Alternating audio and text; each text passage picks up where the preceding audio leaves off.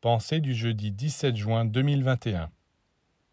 Les anciens savaient pénétrer les secrets de la nature. Ils s'arrêtaient près d'une source, par exemple, et restaient là longtemps à la regarder couler, vive, limpide, fraîche, et à écouter son murmure. Peu à peu, ils entraient ainsi en contact avec l'âme de l'eau, l'âme de la source. Et ils faisaient de même avec le feu, le ciel, les arbres, ils écoutaient, ils contemplaient. Et vous aussi, vous devez devenir attentif au langage de la nature. Même si vous avez l'impression de ne rien comprendre, cela n'a pas d'importance. L'important, c'est de vous ouvrir, car vous préparez ainsi les centres subtils qui vous mettront un jour en contact avec la vie de la nature.